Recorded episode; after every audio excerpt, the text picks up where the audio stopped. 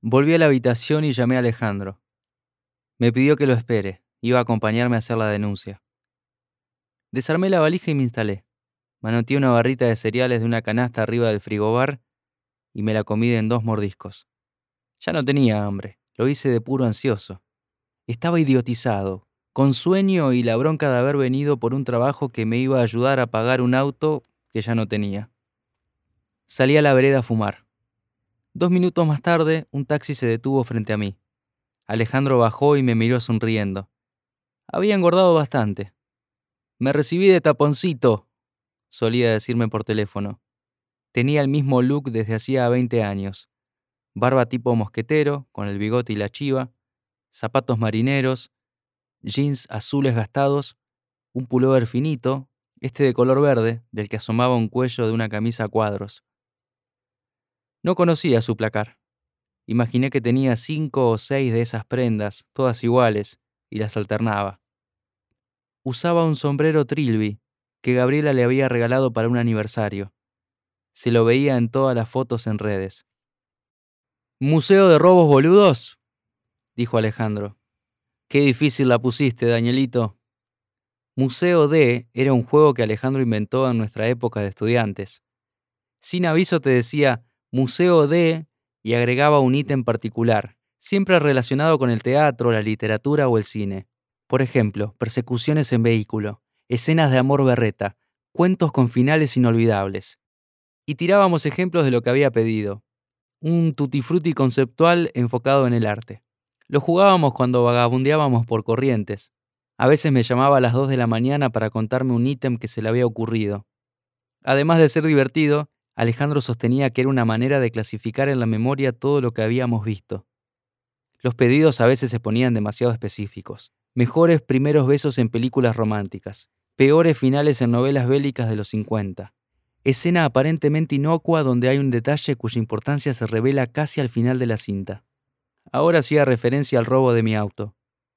Sabes que amo los desafíos, dije. Nos abrazamos fuerte, con palmaditas en la espalda. Convidame un pucho y vamos, dijo.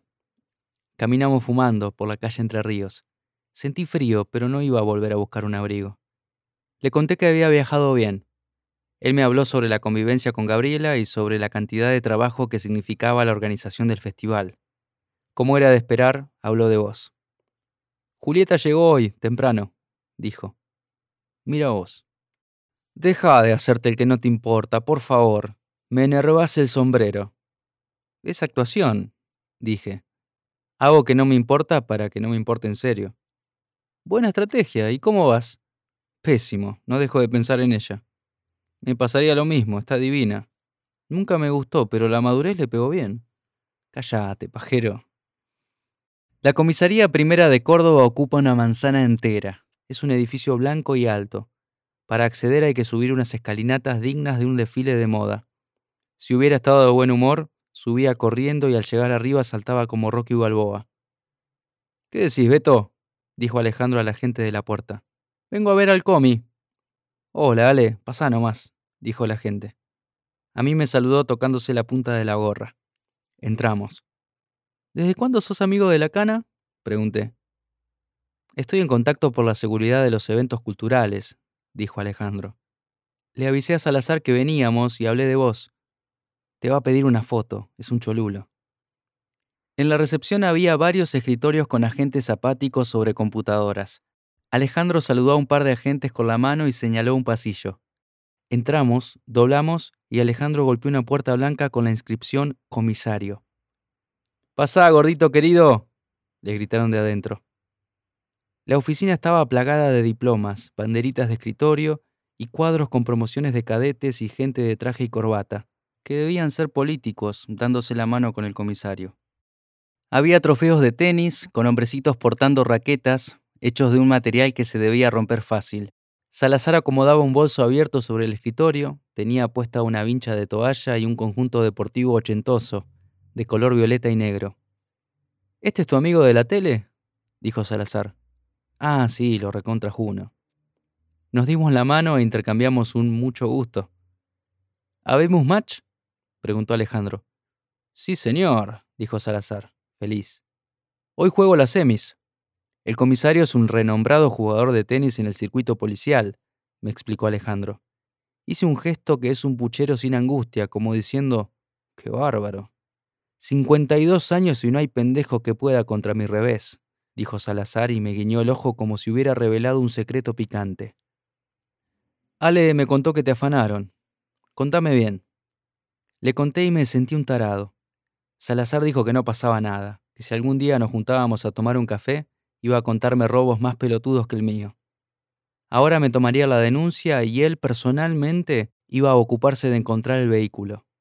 Alejandro y Salazar se preguntaron por sus esposas y prometieron comer juntos en breve. Destruye los McEnroe, dijo Alejandro. Siempre. Un gusto, che, me dijo el comisario. Antes de salir agregó, la próxima hacemos foto, ¿eh? Se fue y a los dos minutos entró a la oficina un agente de unos veintipico de años, encendió la computadora en el escritorio del comisario y tipió lo que le conté. Imprimió ese escrito y lo firmé. Salimos de la comisaría. Alejandro preguntó si quería tomar algo. Le dije que necesitaba una ducha y dormir, para sacarme la mugre del viaje y la mufa del robo. Me acompañó hasta la puerta del hotel y dijo que vendría a buscarme al otro día, a las 10 de la mañana. Entré a la habitación y me desplomé en la cama. Llevaba dos horas en Córdoba y habían sido demoledoras. Y todavía no te había visto, Julieta. Me dormí enseguida.